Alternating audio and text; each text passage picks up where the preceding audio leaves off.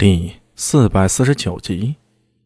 要知道，无论是马上峰，又或者是蔡芒，都困在一人六品的层次。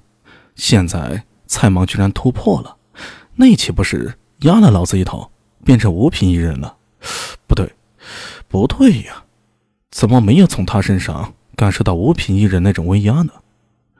马上峰还来不及细想，孙九娘上来道：“二府主，霸主已经在催了。”哦，好。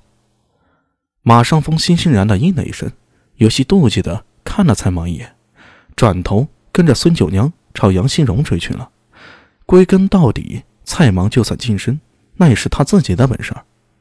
马上风又捞不到半点好处，自然也懒得多想。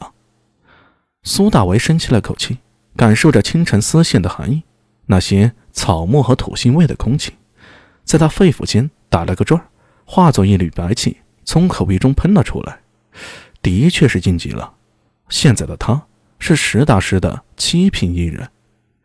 别说跟李大勇比，就算跟马上风比，都有不小的差距。但是考虑到他开林至今不到一年的时间，从九品一跃进入七品一人，这份晋升速度可足以羡煞旁人。最重要的是，经过一夜的修炼。他的精息之术进入了第二阶段，也重新将龙行九转的状态给稳定了下来，暂时是不用担心一筋一骨的实现了。伸了个懒腰，听到身体发出轻微的爆豆响，苏大为对自己目前的状态表示满意。不过一抬头，刚才还不错的心情又不太美好了。前方不远的位置，高健正回头，阴神阴旧的盯着自己看呢。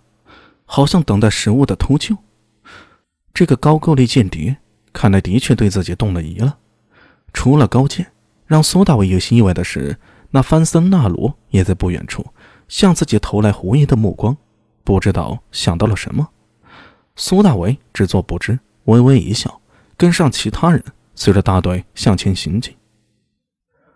看到神道了，前方传来杨新荣透着激荡的声音。神道，苏大为心中暗想：这个神道指的自然不是倭国的神道教了。新罗的金法敏不知何时走到了苏大为身边，像是自言自语般的说道：“神道又称天道，语出易经，大官在上，顺而训，中正以观天下，观观而不见，有福永若。”下官而化也，观天下神道而四时不退，圣人以神道社教而天下服矣。此神道非彼神道啊！道琛在前方听到金法敏的说法，回头说道：“汉书霍光传，太夫人显改光时所自造银质而。”吃大志，起三出阙，助神道。后汉书中山简王焉传，大为修卓矣。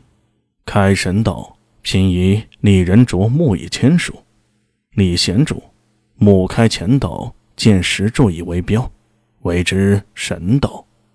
苏大为在一旁，表情跟吞了只苍蝇般难受。我操！最讨厌你们一帮外国人，说话引用句点。比我们这个华夏人还懂历史。孙九娘刚好走上来，掩嘴嗤笑道：“，说那么多，这神道不过就是一条墓道而已。”墓道？苏大伟有些牙痛的抽了口凉风。咱们找的不是南池吗？为何会有墓道？感觉怪怪的。金法敏边走边摇头说道：“哈，地图标记如此。”先走着看看吧。你是金大人，对了，你们新罗